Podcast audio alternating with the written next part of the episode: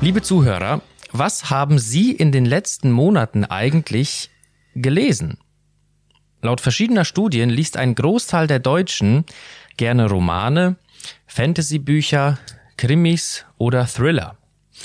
Gerade einmal fünf Prozent geben an, dass sie häufig in der Bibel lesen und ganze 50 Prozent sagen, dass sie es nie tun. Und dazu kommt, dass unsere Aufmerksamkeit und besonders die Aufmerksamkeit der Jugendlichen in unserer heutigen medialen Gesellschaft so umkämpft ist wie nie, so dass es gerade für sie erfahrungsgemäß herausfordernd ist, sich Zeit zum Bibellesen zu nehmen. Und darum stellen wir uns heute bei FTH Podcast die Frage, warum ist Bibellesen eigentlich so unglaublich wichtig? Und zwar für alle Altersgruppen. Darüber spreche ich mit meinem heutigen Gast, Andreas Klotz. Er ist der Generalsekretär des Bibellesebundes, einem Werk, das von der Bibel begeistert ist und es sich zur Aufgabe gemacht hat, Menschen jeder Altersgruppe einen eigenen Zugang zur Bibel zu schaffen und ihnen zu helfen, im Alltag mit der Bibel zu leben. Ich freue mich sehr, dass Sie da sind. Herzlich willkommen, Herr Klotz. Vielen Dank. Ja, Herr Klotz, Sie sind Leiter des Bibellesebundes in Deutschland und schon von daher müssen Sie wahrscheinlich ein ich sag mal, Fan des Bibellesens sein, quasi schon von beruflicher Sicht her. Aber mal ganz persönlich gefragt, was fasziniert Sie persönlich am Bibellesen? Was begeistert Sie an der Bibellektüre? Das Allerwichtigste beim Bibellesen für mich ist die Beziehung zu Gott. Also, dass ich davon ausgehen kann und das ist meine Glaubenshaltung, meine Ausgangsvoraussetzung, mit der ich der Bibel begegne und sie lese, dass hinter diesem dicken alten Buch der lebendige Gott steht, die Realität, und dass er durch dieses alte Wort mit mir Kontakt aufnimmt, zu mir spricht, mit mir redet, sich mir mitteilt, sich mir zu erkennen gibt. Und diese Ausgangsvoraussetzung ist für mich die größte und stärkste Motivation. Aber dazu kommen ganz, ganz viele Erfahrungen, die ich dann eben auch im der Bibellektüre mache, also dass ich wirklich erlebe, wie Jesus Christus in mein Leben hineinspricht. Ich rede da gerne von Punktlandungen, also von der Erfahrung, dass sich meine Lebenssituation, ohne dass ich das im Vorfeld gesteuert habe, durch das Wort Gottes angesprochen, ergänzt wird und korrigiert wird, belebt wird, also, dass ich hier wirklich die Kombination erlebe, dass Gott durch ein altes, Jahrtausende altes Wort meine aktuelle, moderne Lebenssituation berührt und in meine Situation hineinspricht.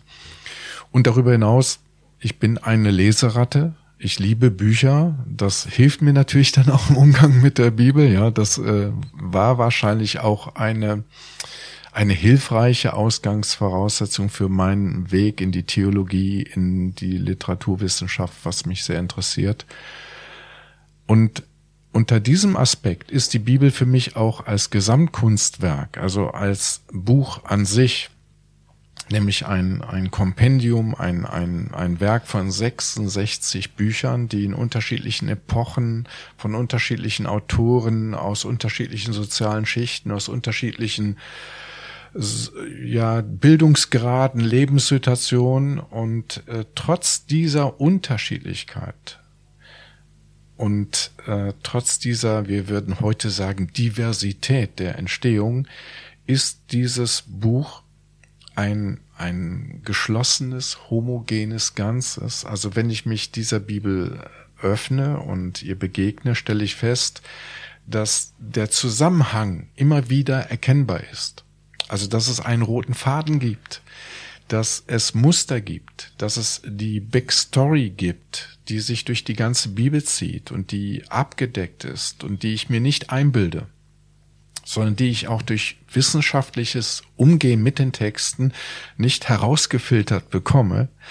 Dieses Phänomen ist für mich auch immer wieder ein, ein besonderes Moment, eine besondere Motivation, im Lesen der Bibel etwas, was mir große Freude macht, was mich begeistert, was mir einfach zeigt, dieses Buch ist wirklich von Gott inspiriert, von Gott kommt. Das heißt, etwas, was eigentlich auf den ersten Blick sich auszuschließen scheint, Lesen ist ja etwas eher Theoretisches, wird aber Ihrer Erfahrung nach beim Bibellesen etwas sehr Lebendiges.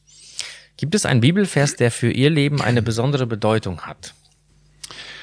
Also ein Bibelvers in dem ganz singulären Sinne, dieser Bibelvers ist für mich und mein ganzes Leben immer mhm. entscheidend gewesen, gibt es nicht. Es gibt sicherlich mehrere Bibelverse, die mich über lange Strecken meines Lebens begleiteten oder begleiten. Und es gibt Bibelworte, die man sich so als, ich sage jetzt mal, als Motto oder als Leitverse für sein Leben mitgibt. Zum Beispiel Trauverse. Meine Frau Brigitte und ich, wir haben einen Trauvers uns selber ausgesucht. Und auf den greifen wir immer wieder zurück und orientieren uns auch gerne oft an, an diesen Aussagen. Aber ich würde das so nicht sagen können, dass es einen Vers gibt. Es gibt sehr viele Verse, die in unterschiedlichen Phasen meines Lebens entscheidend waren und ähm, mich dann an der Stelle besonders begleitet haben, gewarnt haben, getröstet haben. Aber so eine Kernstelle, würde ich sagen, gibt es für mich nicht. Jetzt ist es ja so, dass die Zahl der regelmäßigen Bibelleser ja eher zurückgeht, auch oder gerade bei jungen Menschen. Was glauben Sie, wie kommt das? Also liegt es vielleicht daran, dass in der Zeit der digitalen Medien man eben seine geistliche Nahrung in Anführungszeichen auch auf anderen Wegen bekommt und eben die Aufmerksamkeit, wie ich zu Beginn sagte, so umkämpft ist? Also mir wäre es äh, schon sehr recht, wenn die Menschen auch digital die Bibel lesen. Ne? Also der digitale Weg, etwas aufzunehmen, das wäre ja in Ordnung. Jetzt haben Sie von geistlicher Nahrung gesprochen. Dann ist wiederum die Frage, was verstehen die wir darunter?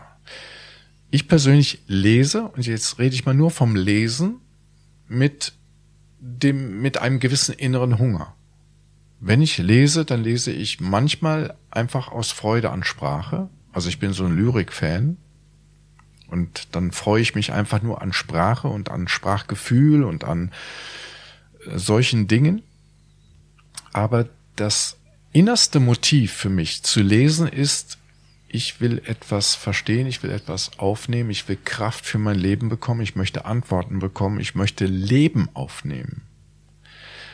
Und da ist dann immer die Frage, woher ziehe ich das? Auf wen höre ich in dieser Gesellschaft? Und die Multioptionalität der Möglichkeiten ist ja gigantisch. Und sie wird immer, immer umfangreicher, immer größer, immer, immer vielgestaltiger. Die Methodenvielfalt nimmt auch immer mehr zu.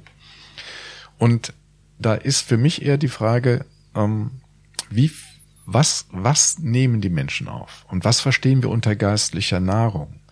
Und an dieser Stelle ist jetzt nicht nur der Bibellesebund, sondern eigentlich die ganze christliche Gemeinde der Auffassung, dass der Mensch im Wesentlichen vom Wort Gottes lebt, so wie Jesus das gesagt hat in Matthäus 4, und dass das die Bibel ist und dass wir diese Bibel natürlich auch in vielen unterschiedlichen Sekundärformen aufnehmen können. Also durch Predigten, durch äh, Romane, christliche Romane, durch christliches Liedgut, durch christliche Lyrik, wie auch immer. Und ähm, das ist mir alles recht, wenn darüber nicht der die Primärliteratur verloren geht. Also wenn nicht der unmittelbare und auch ganz möglichst möglichst das ist nicht für alle Menschen möglich, aber möglichst der ganz eigenständige Zugang zur Bibel oder das Erleben von Bibel nicht auch einen gewissen Stellenwert in meinem Leben hat. Und da reden wir beim Bibellesebund, und ich glaube, das ist auch alte, gute christliche Kultur, von einer regelmäßigen, wenn nicht sogar möglichst täglichen Begegnung mit Gott in seinem Wort im Gebet. Also ich spreche dir gerne vom Rendezvous mit Gott beim Bibellesen. Und das wäre am besten meiner Meinung nach das ist nur eine Empfehlung, aber am besten wäre es Primärliteratur, also ich, ich und Jesus oder Jesus und ich, Jesus und ich und die Bibel. Und ähm, das, das sollte einen Stellenwert in unserem Leben haben. Und da, das ist umkämpft, da bin ich ganz bei Ihnen, bei dem, was Sie gesagt haben, das ist umkämpft, weil wir umgeben sind von so vielen Angeboten. Und wenn wir hineinschauen in, in die Seelsorge, in die äh, Kirchengeschichte, in die Philosophiegeschichte, also wir brauchen gar nicht mal im christlichen Bereich zu bleiben, dann wird immer wieder klar und deutlich, dass das so umkämpft ist, weil der Mensch immer in die Tendenz geht, sich zu zerstreuen. Und dass es für ihn eine Arbeit ist, eine Herausforderung ist, sich seinen eigenen Lebensthemen und einer Offenbarung, also dem Anspruch, dass da ein Gott ist, der sich mitgeteilt hat, zu stellen und darauf zu hören. Das ist für ihn eine Herausforderung. Also es ist nicht nur Freude, es ist auch eine Herausforderung, die ihn angreift. Und deswegen, glaube ich, ist die Schwierigkeit gegeben, dass Menschen nicht so einen leichten Zugang zur Bibel haben. Jetzt mal ganz konkret aus der Sicht von jungen Menschen gefragt. Was macht aus Ihrer Sicht den Unterschied zwischen dem Singen oder Anhören von Lobpreisliedern, womit junge Menschen ja viel Zeit verbringen nach einigen Studien, und aber dem persönlichen Lesen in der Bibel? Ja, auch da würde ich sagen, erstmal ist es gut, ja, äh, christliches Lied gut zu haben und das zu hören oder auch selber zu singen. Selber zu singen ist sicherlich dann noch effizienter oder effektiver. Und ähm, ich bin für alle Formen, für alle künstlerischen Formen, das Wort Gottes aufzunehmen in sein Leben dankbar und möchte das immer unterstützen, weil das besser ist als nichts und dann doch auch wieder betonen, ja, das ist aber dann wiederum mal in dem Vergleich äh, gedacht und ausgedrückt, das ist dann wiederum die Sekundärquelle und nicht die Primärquelle. Es sei denn, wir haben es mit Bibeltexten zu tun, die einfach nur noch vertont wurden. Und dann, ja, erlebe ich das auch in meinem eigenen Leben. Ich bin ein durchaus emotionaler Mensch. Ich bin wahrscheinlich sehr, sehr stark kognitiv, aber auch sehr emotional ansprechbar und ich spüre schon, dass etwas, was gesungen, was in Melodieform auf mich zukommt oder in gebundener Sprache mich, mich emotional viel stärker anregt. Emotional. Ich stelle aber auch fest bei einer kritischen Analyse, dass diese Form zum Teil den, den, den logischen, den kognitiven Zugang zu Inhalten reduziert und dass natürlich in Liedgut auch nur Teilaspekte von Gottes Wort vermittelt werden. Also ich habe heute Morgen zum Beispiel einen Bibelabschnitt in meiner persönlichen stillen Zeit gelesen aus dem Judasbrief.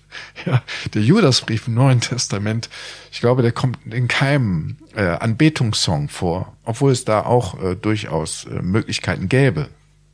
Kleiner Tipp für die Songwriter unter uns, ja. Aber äh, oder also es gibt ja viele, viele Aspekte in der Bibel, prophetische Texte oder Ermahnungen oder auch die schwergängigen, komprimierten Lehrtexte, die nicht oder sehr, sehr selten in, in äh, lyrischer oder in, in musikalischer Hinsicht transportiert werden. Wenn ich mich also jetzt nur auf die Kunstformen reduzieren lasse, bleiben viele, viele Teile der biblischen Wahrheit letztlich nur rudimentär für mich greifbar.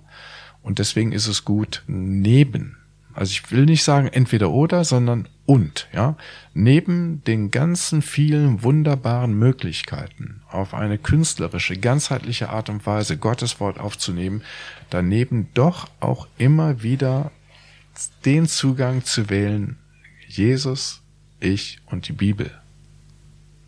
Vielen Dank. Wir sagen ja nicht wenige junge Menschen, dass die Bibel in vielen Stellen für sie schwer zu verstehen ist. Auch sind ja manche Bibelübersetzungen nicht gerade in der Sprache der normalen Menschen abgefasst, wie sie heute vielleicht sprechen. Was würden Sie raten? Wie kann, was kann mir helfen, dass ich die Bibel richtig verstehe? Und gibt es vielleicht eine Übersetzung, die Sie empfehlen würden? Jetzt auch im Blick auf junge Menschen. Also im Blick auf junge Menschen habe ich den Eindruck, dass die Haltbarkeitsdauer der trendy Bibelübersetzungen äh, immer kürzer wird. Also, dass wir letztlich auch äh, uns überlegen müssen, jetzt mal als christliche Gemeinde, inwieweit wir Nachhaltige schaffen mit dem, was immer wieder neu jetzt hier auf dem, auf dem Markt kommt und auch angeboten wird. Also bitte richtig verstehen, ich bin dankbar für alle, die sich darum bemühen, Aufmerksamkeit für die Bibel zu generieren, gerade in der jungen Generation. Aber ob wir da wirklich jetzt sagen könnten, diese Bibelübersetzung ist wirklich für die ganze Jugendkultur das Nonplusultra. Ich glaube, dass es immer wieder einen sehr individuellen Zugang gibt. Und deswegen bin ich auch dankbar für die Vielfalt von Übersetzungs- und Übertragungsmöglichkeiten und würde empfehlen, dass man sich persönlich einfach mal auseinandersetzt mit den vielen Möglichkeiten dann aber eine, eine Präferenzentscheidung trifft. Also, dass man sagt, das ist das, was mir am vertrautesten ist. Oder anders ausgedrückt, ich persönlich bin so als Sicherheitsmensch äh, bekannt und würde auch sagen, ja, das ist bei mir sicherlich äh, ein entscheidender Faktor in der Auswahl meiner Bibelübersetzung, dass ich sage, welcher Übersetzung vertraue ich am meisten im Hinblick auf die Genauigkeit. Und mit dieser Bibelübersetzung beginnen und sagen, das ist jetzt mal meine Homebase beim Bibellesen, aber durchaus gerne die, die anderen Möglichkeiten parallel einfach auch mal berücksichtigen. Also ich schlage immer wieder gerne, also auch gerne den Grundtext auf, Allerdings bin ich so weit raus aus den wissenschaftlichen Arbeiten, dass ich gerne auf Interlinearübersetzung oder sowas zurückgreife. Aber ich greife sehr gerne auch zu allen möglichen anderen Übersetzungen, um eine Stelle noch genauer zu erfassen und besser zu verstehen. Und deswegen treffe ich jetzt hier an dieser Stelle die Entscheidung, dass ich keine Empfehlung abgeben könnte, die Schlachter oder die Luther sowieso oder die Menge oder wie auch immer, sondern ich würde sagen, hier besteht die Herausforderung aus der, aus der Vielfalt, ja. Wer die Wahl hat, hat die Qual. Das ist auch ein Stück weit ähm, ein, eine Aufgabe, die sich durch des unendlichen Büchermachens, das ja nie ein Ende findet, ähm, das das ist eine Herausforderung, der wir uns stellen müssen. Und das ist schon für viele Menschen schwierig beim Umgang mit der Bibel, weil wir ja auch oft einen ideologischen Kampf haben, diese Bibelübersetzung und keine andere. Hm. Und hier würde ich äh, dafür plädieren, dass wir uns locker machen und dass wir mit irgendeiner Übersetzung beginnen. Das ist das Entscheidende, dass wir mal beginnen. Und dann wird uns der Heilige Geist, dann wird uns Jesus auch weiterführen und uns eine Homebase geben. Jetzt haben Sie schon zu Beginn des Podcastes dargelegt, dass die Bibel für Sie das lebendige Wort Gottes ist, auch für heute, unfehlbar von Gott offenbart. Da kommt aber doch sofort die Frage auf, kann ich biblische Aussagen, gerade weil die Bibel auch ein so altes Buch ist, einfach so auf heute übertragen, gerade auch die ethischen Anweisungen und Gebote der Bibel? Also meine ganz einfache Antwort, ja, ich kann das, aber nicht einfach. Also ich kann die ethischen Anweisungen der Bibel auf heute übertragen. Das ist allerdings eine Aufgabe der, der Auslegung. Und wir denken manchmal, dass es an der einen Stelle schwierig ist und an der anderen Stelle einfach ist. Also im Augenblick tobt ja ein Kampf zu den sexualethischen Normen, die uns in der Bibel vorgegeben wird. Und da wird in der christlichen Szene, in der säkularen Szene sowieso, da ist das eigentlich schon fast erledigt, aber oder angeblich erledigt. Aber in der christlichen Szene wird gerade diskutiert, inwieweit wir uns diese Vorgaben tatsächlich noch als verbindliche Leitlinie gefallen lassen müssen. Und da würde ich sagen, ja, doch, das ist noch immer die Norm. Aber das zu erarbeiten anhand von einer Hermeneutik, also anhand von einer Auslegungsschule oder einem Auslegungsprinzip, das ist manchmal eine, eine Aufgabe, die Zeit in Anspruch nimmt und wo was mir ganz, ganz wichtig ist dabei, wo die Ganzheitlichkeit der Bibel wichtig ist. Also, dass wir die ganze Bibel zur Kenntnis nehmen und nicht nur hineingreifen und äh, dann irgendwelche biblischen Aussagen kombinieren, frei nach Gutdünken, sondern dass wir die ganze Bibel, also die Reformation hat ja nicht nur sola scriptura gesagt, nur die Bibel, sondern sie hat ja auch betont tota scriptura, die ganze Bibel. Und ich glaube, dass wenn wir die ganze Bibel ernst nehmen und uns an dieser Stelle auch dem, dem genauen Hören auf Gottes Wort stellen, dass wir dann auch zu eindeutigen Ergebnissen kommen. Die können durchaus manchmal kulturell implementiert werden. Also wir müssen die manchmal der Zeit und der Geschichte in der Form anpassen. Aber ich glaube, die Grundform der Ethik, die Grundaussagen, die Grundleitlinien sind dieselben und werden ewig dieselben bleiben. Ich möchte das mal auch deutlich machen an einem Beispiel. Wir würden sagen, ja, Sexualethik anhand der Bibel ist vielleicht äh, schwierig und muss sehr, sehr genau differenziert werden. Aber der Satz, du sollst nicht lügen, ist so einfach. In dem Moment, wenn ich aber über Wahrheit nachdenke, Wahrheit in unserer Kultur, was heißt es, nicht zu lügen, merken wir auf einmal auch eine Komplexität der Fragestellung. Und wir merken auf einmal, wenn wir uns diesem Thema stellen, wie herausfordernd es ist, in unserem Leben nicht zu lügen, nicht zu täuschen, nicht zu tricksen, authentische Persönlichkeiten zu sein. Und von daher denke ich, ja, das ist möglich und das ist auch dran, das sollen wir auch tun, das ist unsere Pflicht, also zumindest als Kinder Gottes, als Nachfolger von Jesus. Aber es ist auch Arbeit.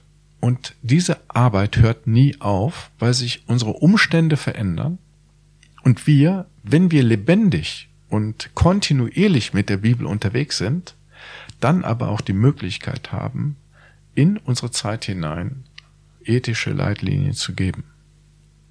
Und natürlich ist das schwierig, weil es ein altes Buch ist weil wir uns in die Kultur, in, in die Geschichte, in die Literaturgattungen hineinarbeiten müssen. Aber wir schaffen das ja interessanterweise bei vielen anderen Sachen in unserem Leben auch im Umgang mit der Literatur. Ich weiß nicht, ob Sie mal Tolkien gelesen haben, der Herr der Ringe. Ja, ich habe das zweimal versucht und habe dann immer abgebrochen. Warum? Weil Fantasy ist nicht meine Welt. Ja, ich liebe Literatur, aber Fantasy ist nicht meine Literatur. Und ich kenne, ich habe gute Freunde, das sind übrigens nicht die Leseraten, und die haben Tolkien verschlungen.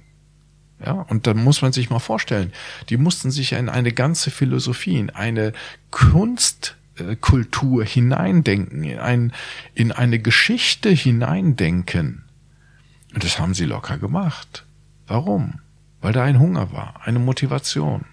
Oder dicke Handreichung zu irgendwelchen digitalen Prozessen, Techniken und so. Ja, da sind dann die, die Jungs, äh, die überhaupt gar nicht gerne lesen, die keine Affinität dafür haben. Aber da auf einmal lesen sie.